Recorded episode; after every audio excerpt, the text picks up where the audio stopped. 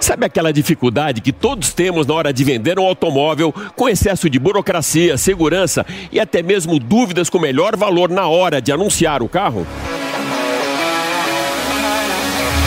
Pois é, quem já não passou por isso, não é mesmo? Então hoje você vai conhecer uma ferramenta digital aqui no Máquinas na Pan para facilitar todo esse mecanismo de venda que faz tudo por você.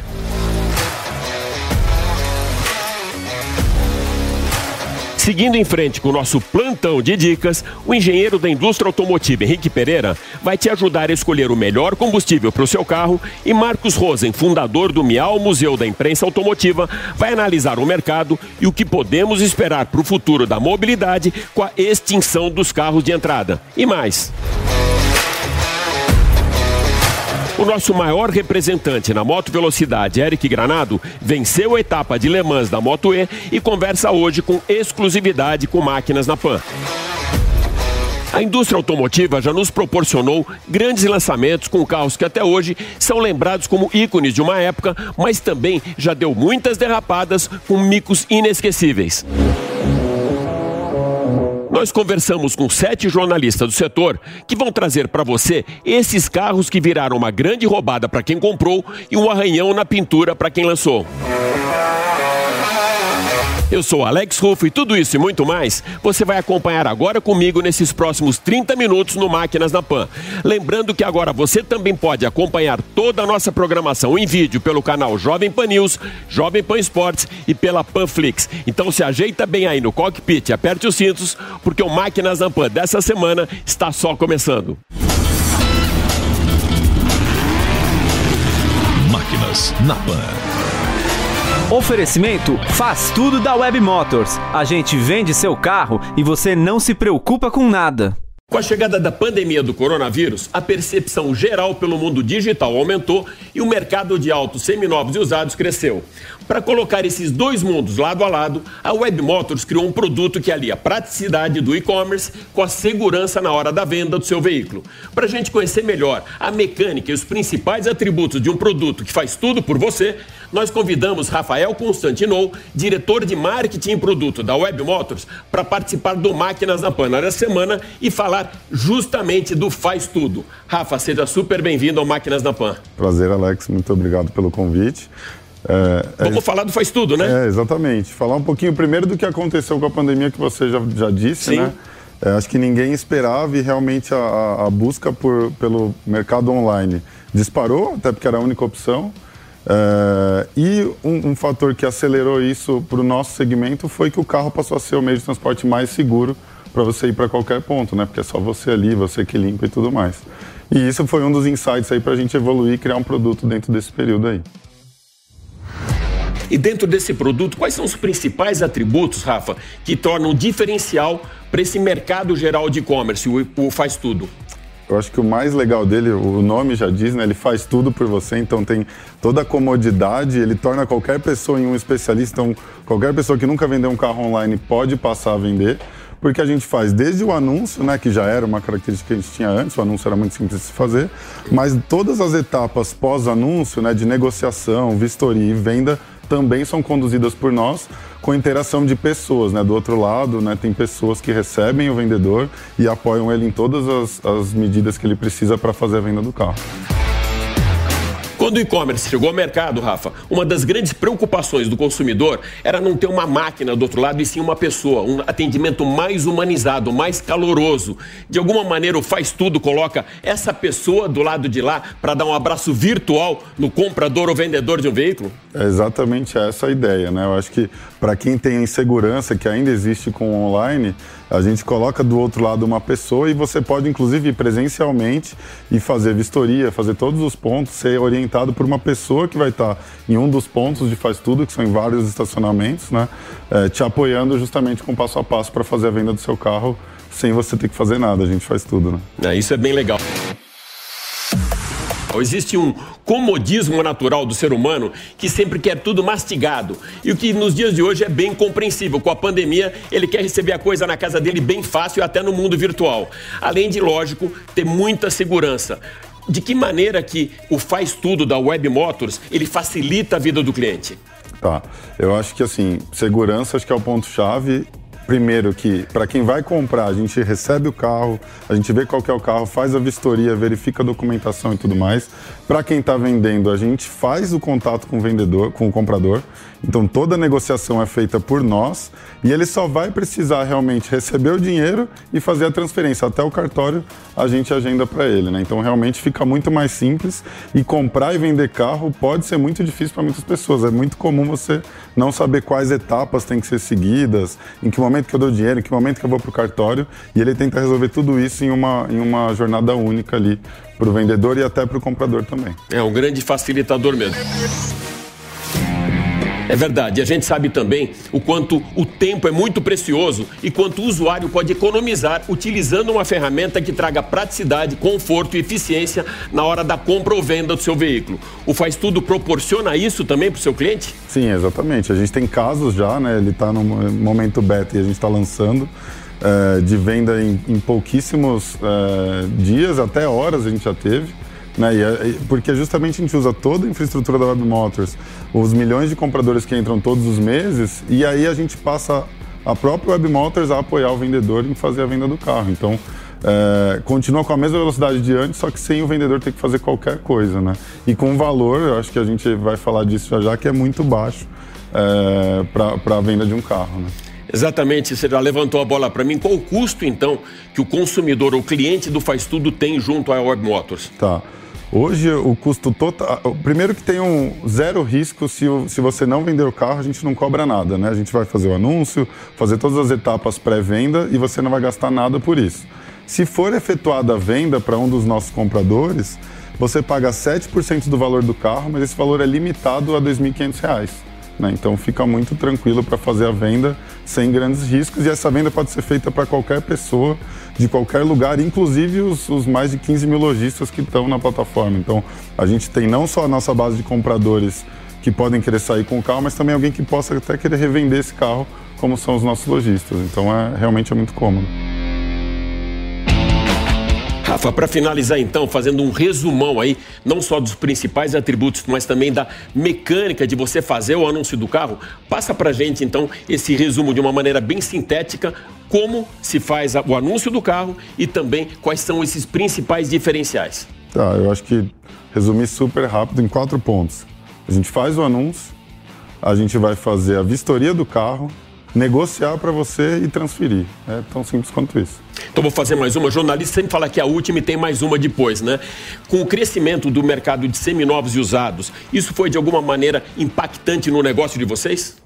Não, na verdade o que houve foi muito mais demanda realmente, as pessoas querendo transacionar, muita gente que nem considerava mais o carro passando a ter carro, então na verdade é um momento aquecido e positivo até para quem precisa comprar ou vender, né? Eu acho que é, o crédito também facilitou bastante isso, tem muito mais gente financiando o carro, é, a pandemia acabou acelerando esse mercado para gente. Valeu, Rafa, super obrigado por participar com a gente do Máquinas na Pan. Valeu, Alex, obrigado.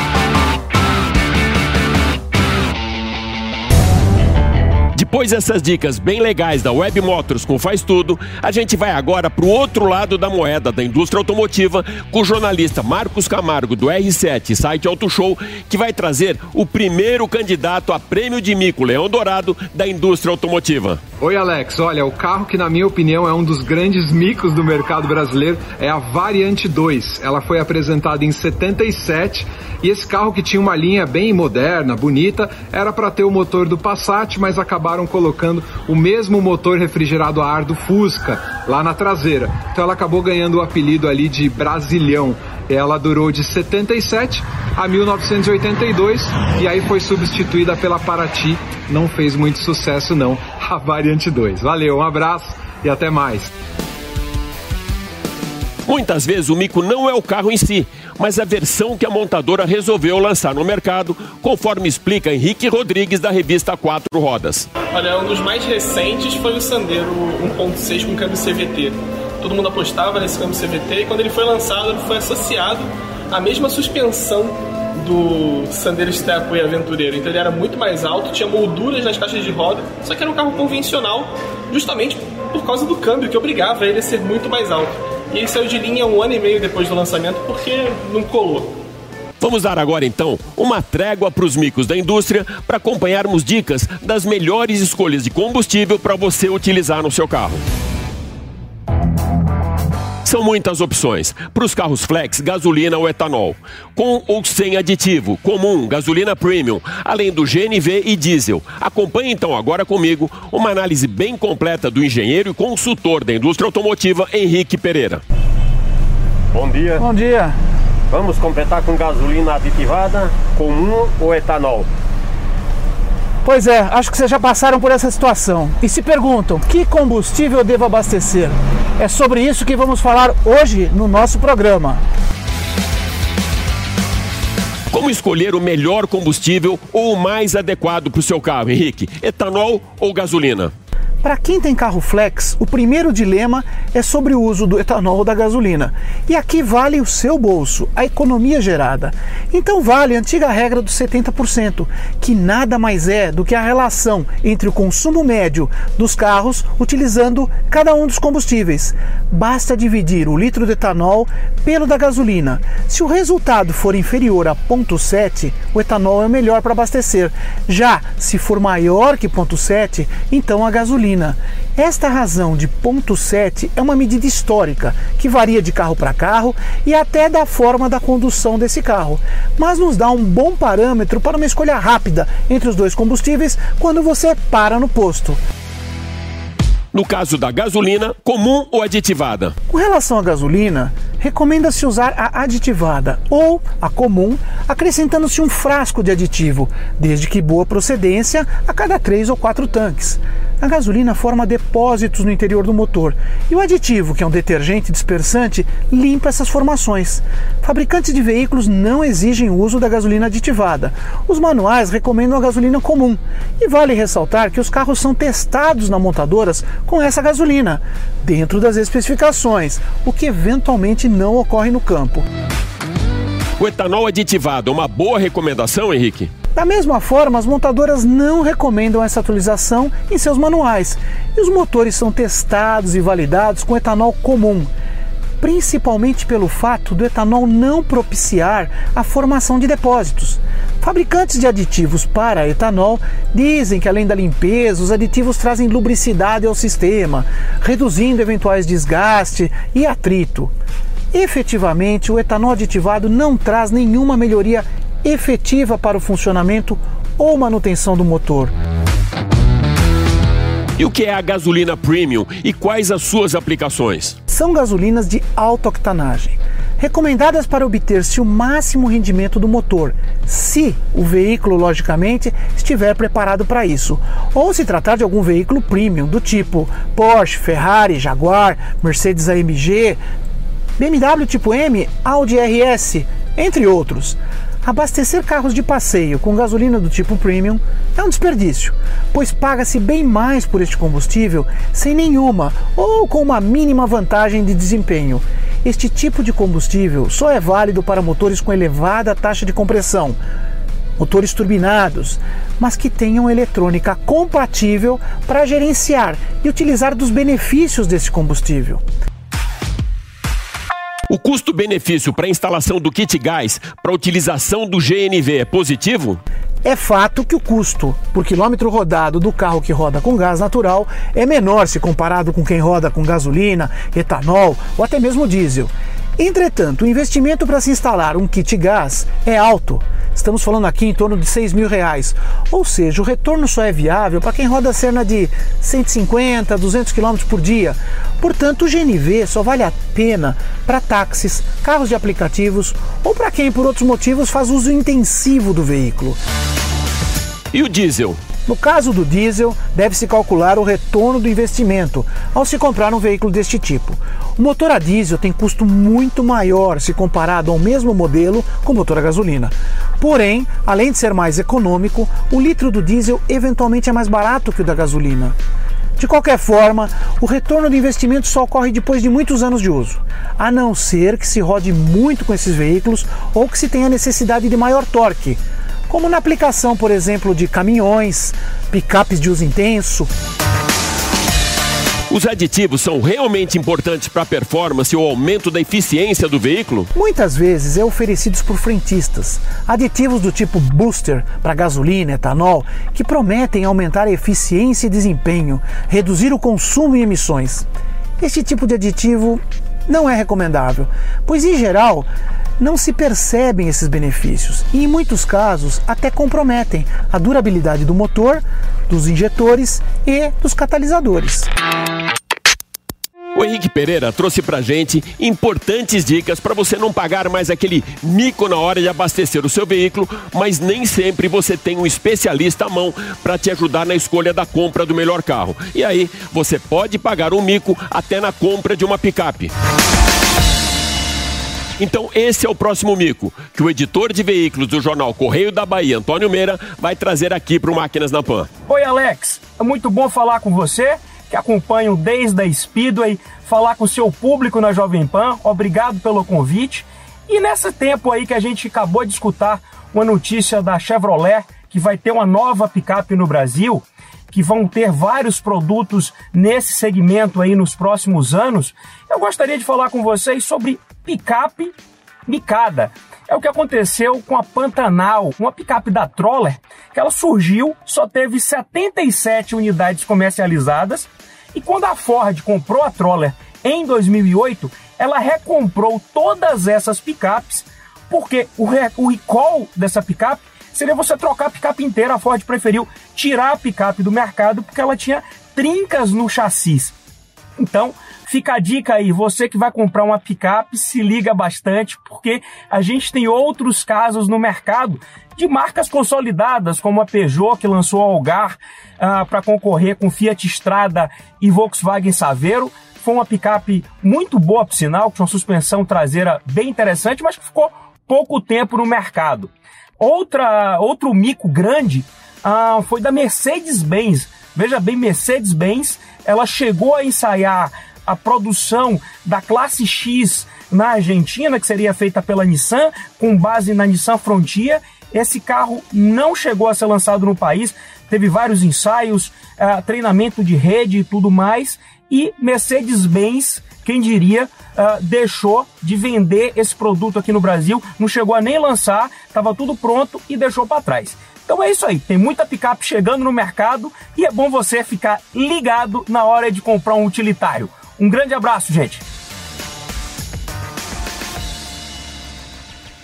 Para o Ricardo Caruso da Auto e Técnica, falar dos micos é muito fácil. Alex e amigos da PAN, Falar de mico na indústria automotiva é fácil, porque todas as marcas, sem exceção, já cometeram seus pecados, né? E temos brasileiros, assim, eu destaco o Dodge 1800. E em 1973, a Volkswagen está preparando já Brasília e Passat para o mercado a General Motors Chevette e a Chrysler, para não perder tempo, acelerou o lançamento do Dodge 1800 e botou o carro na rua sem teste, sem controle de qualidade, sem nada. Foi um fiasco. O carro era um desastre, né? A ponto que um amigo meu, por exemplo, perdeu um vidro lateral traseiro andando na, em São Paulo, caiu o vidro do carro, e tal. Isso foi até 1976 quando lançaram o Polara, que era uma Aí sim, uma revisão do projeto, que ficou em linha até 1980, um carro um pouco melhor mas definitivamente a marca estava queimada, né? Outra história interessante, a final dos anos 80, a General Motors ia lançar a picape D20 com tração 4x4. Chamou os jornalistas especializados para andar no carro e tal, e um a um foi quebrando. Em curto espaço de tempo, os carros foram quebrando. Sobrou um, e aí um engenheiro da GM ficou bravo falou assim: Não, jornalista não sabe guiar, vou mostrar como é que faz. Subiu no carro, engatou a primeira e pum, quebrou a última das 4x4. Os elétricos vieram para ficar? A indústria automotiva fica órfã dos carros de entrada? Para comentar esses temas aqui no programa, eu convidei o fundador do Miau Museu da Imprensa Automotiva, Marcos Rosen, que traz uma análise bem interessante sobre o futuro da mobilidade no Brasil. Opa, salve Rufo! Um grande abraço para você, para todo mundo que está ouvindo e assistindo o seu programa. Muito obrigado pelo convite. Como você mostra muito bem aí no seu programa, eh, essa questão dos carros elétricos públicos, isso é uma revolução que veio para ficar. É a maior mudança que a indústria automobilística já viveu em toda a sua história. Isso, essa mudança custa muito, mas muito caro para as montadoras. São bilhões e bilhões de euros ou dólares necessários. Por quê? Não é só um carro elétrico, não é um carro com motor elétrico e pronto. Muda tudo. Muda o carro, muda a engenharia, muda o desenvolvimento, muda o processo produtivo, muda as fábricas. É como começar do zero. E por isso, isso custa muito caro para as montadoras. Então, o que, que elas estão fazendo agora? Elas estão se concentrando apenas em modelos que elas sabem que vão dar lucro. Por quê? Porque elas precisam desse dinheiro para investir nessas novas tecnologias para que elas não fiquem fora do mercado, não percam o mercado para as concorrentes. Então, o que está acontecendo? E isso a gente está vendo muito aqui no Brasil. Elas estão aos poucos abandonando o segmento de entrada. Por quê? Porque no segmento de entrada,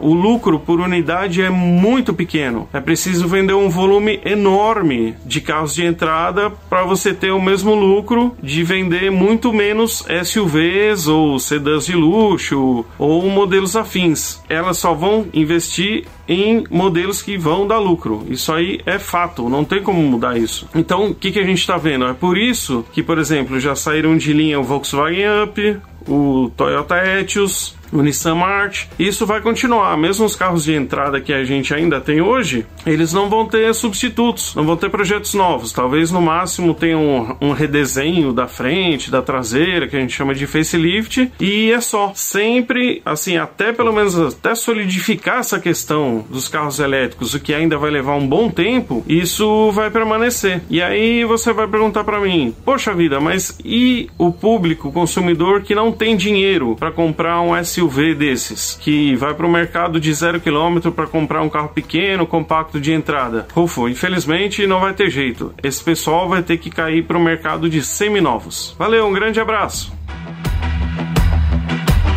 A Rafaela Borges, que ela testou muitos carros para o Jornal do Carro do Estadão, é hoje editora e apresentadora do canal On the Road e traz um pouco agora da sua experiência para o Máquinas da Pan com dois micos do mercado. Você me pergunta que carro ou que carros eu acho que são micos de mercado. Me vem à cabeça assim dois. Dois que são da minha época, já da época que eu já trabalhava no setor automotivo, já escrevia sobre carros. Peugeot Rogar. Muita gente chamava de Ogar, mas segundo a Peugeot o nome era Rogar mesmo. É um carro, uma picape que veio para brigar com a Saveiro e a Estrada vem em 2009, mas é difícil desafiar o poderio dessas duas, né? E apesar de ser uma picape pequenininha com estilo meio controverso, feito sobre a plataforma do 206 europeu, que no Brasil passava a chamar 207, até que vendeu bem no primeiro ano, 50 mil unidades, 2009 isso. Depois desapareceu, as vendas começaram a ficar bem baixas e ela acabou saindo de linha em 2014. Hoje ninguém nem lembra da Peugeot Rogar no mercado de usados. Meu amigo, ela é um mico. E o outro é um carro que eu particularmente adorava, mas não adianta. Esse tipo de automóvel não tem muita saída no Brasil, não. Volkswagen EOS. Era um conversível feito sobre a plataforma do Golf. Vocês se lembram dele? Então, gente, ele ficou por aqui dois aninhos apenas. Foi 2009 e 2010. Em nenhum desses anos ele chegou a vender 100 unidades. Mas era um carro legal, gostoso de dirigir, motor 2.0 turbo. Na época que ser 2.0 turbo com injeção direta de gasolina ou qualquer combinação de turbo com injeção direta não era assim tão comum no Brasil. Eu adorava, mas o brasileiro não gostou. Mico, virou um micão, não teve carreira longa e hoje Imagina, você já viu um Volkswagen EUS na rua? Se viu, conta aí pra gente. Bem, Alex, esses são meus micos. Os micos que eu me lembro, os micos que, quando eu penso na palavra, são eles que vêm à minha cabeça. Brigadão, um beijo. Leandro Álvares, do canal De Carona com Leandro, resolve polemizar na escolha do carro micado. Fala, Alex. Parei as gravações aqui do De Carona com Leandro só para responder vocês, porque vocês são fera, né? Então vamos lá. Carros que micaram. Eu podia citar vários, você sabe que tem, né? Mas para não correr o risco de dizer algum que já foi citado, eu vou falar aqui, ó, podia ter falado Chevrolet Agile, Peugeot Hogar, mas eu vou polemizar. Vou dizer que o mico para mim foi o Volkswagen Golf na última geração. Como assim, Leandro? O Golf 1.6, lembra? Golf 1.6 aspirado de 120 cavalos vendeu quase que nada. Foi um ano só de comercialização entre 2016 e 2017 e saiu de linha. Golf bom mesmo era o Golf 1.4 Turbo, o GTI com 2.0 Turbo, esses sim eram carrões. Mas o Golf 1.6 não deu certo e entra nessa lista também o Golf 1.0, 1.0 Turbo também vendeu pouco. Polemizei, Alex. E agora segue aí, um abração. E agora, last but not least, ou seja, último, mas nem menos importante, é o campeão entre todos os micos do mercado. O grande vencedor é o Vamos esperar um pouquinho. Eu vou deixar essa para o jornalista Ayrton Pociano Voz, que cobre a indústria automotiva há mais de 30 anos. Olha, jornalista você sabe que como é, né? Gosta de, de, criticar tudo, achar defeito em tudo, mas tem um carro que realmente a gente tinha razão em criticar demais, que era o, o EFA M100. Esse carro ele era muito ruim, é um carro chinês que ele veio logo no, no, no início das importações, né, nos anos 90, e ele era ruim de tudo, ruim de aceleração, ruim de freio, ruim de lata, ruim de estilo. Para mim esse carro era o pior carro que eu vi na minha vida até hoje. E agora, para a gente fechar o programa dessa semana com chave de ouro, nós vamos colocar você, junto com Eric Granado, no lugar mais alto do pódio.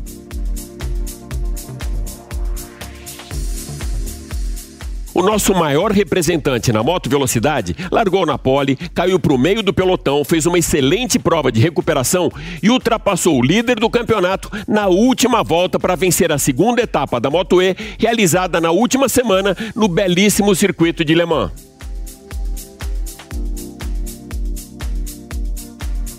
Depois da corrida, Eric Granado conversou com exclusividade com Máquinas na Pan. Acompanha comigo. Fala Alex, amigos do Máquinas na Pan, aqui é o Eric Granado, diretamente de Barcelona, na Espanha. Estou aqui em casa com um troféuzão de P1, depois de um final de semana incrível na França, em Le Mans. Realmente muito feliz com o nosso resultado. Depois de Jerez da Fronteira, que era um, um final de semana que a gente tinha tudo para vencer acabei errando na prova e caindo. Nesse final de semana em Le Mans conseguimos aí é, recuperar é, essas boas sensações e conseguir essa vitória no domingo. Depois de um tombasto no sábado no treino com pista molhada, é, consegui a pole position, larguei em primeiro no domingo e fiz uma prova de recuperação aí depois de perder algumas posições no início da, da corrida não tinha um, um, bom feeling com a roda traseira, comecei a perder um pouco de tempo nas primeiras voltas, mas depois da terceira, quarta volta, comecei a me sentir melhor e ultrapassar os pilotos e ir avançando durante a corrida e consegui essa vitória aí incrível, uma baita disputa na última volta, conseguindo a primeira colocação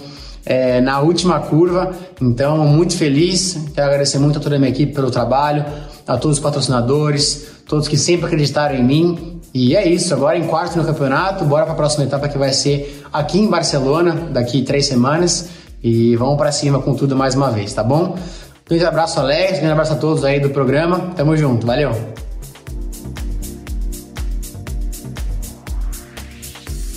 É isso aí. Espero que você tenha curtido Máquinas da Pan dessa semana que fica por aqui. Mas vai lembrar que você pode acompanhar toda a nossa programação em vídeo pelo canal Jovem Pan News, Jovem Pan Esportes e também pela Panflix. Super obrigado pela sua audiência e até a próxima. Valeu!